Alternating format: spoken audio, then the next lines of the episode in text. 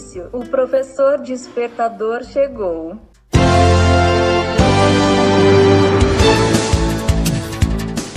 Olá, eu sou o professor Diante Vasconcelos e estou aqui para mais um podcast.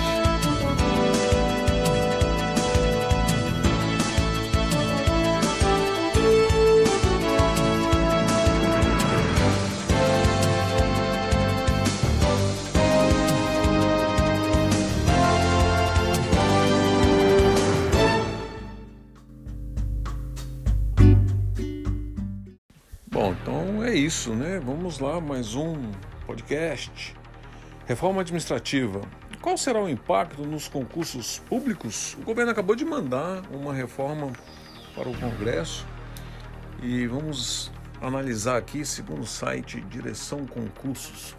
Está confirmado que a reforma administrativa foi enviada ao Congresso Nacional para votação. O projeto de lei promete realizar mudanças significativas no serviço público, afetando diretamente os próximos concursos públicos. O Direção Concurso deve, teve acesso ao texto da PEC na íntegra. Para conferir, clique abaixo. Vamos lá então. Além de modificar os critérios de estabilidade de salários e carreiras, outros pontos que chamam a atenção e preocupam alguns concurseiros é o fato da preferência pela contratação temporária e por CLT. A assinatura binual com 50% de desconto por tempo limitado. Isso aqui é uma propaganda do site. Vamos ao texto aqui novamente. A íntegra do texto ainda não foi divulgada e o projeto ainda passará por debates, votações e possíveis emendas. Por isso, ainda é cedo afirmar qual será o verdadeiro impacto nos concursos públicos no Brasil. Por se tratar de uma proposta de emenda à Constituição, o texto precisa ser aprovado por dois terços da Casa.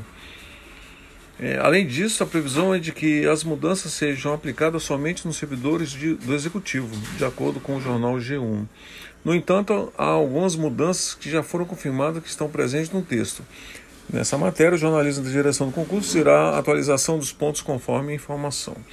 Então, ele fala que o período do estágio probatório pode chegar até 10 anos, é, período de dois anos de experiência antes de estar empossado num cargo público e começar o estágio probatório, exigência de classificação final dentro das vagas no concurso público, diminuição dos salários iniciais, diminuição da quantidade de carreiras e maiores níveis nas restantes. Servidor deve estar devem ser contratados sob regime CLT, por preferência.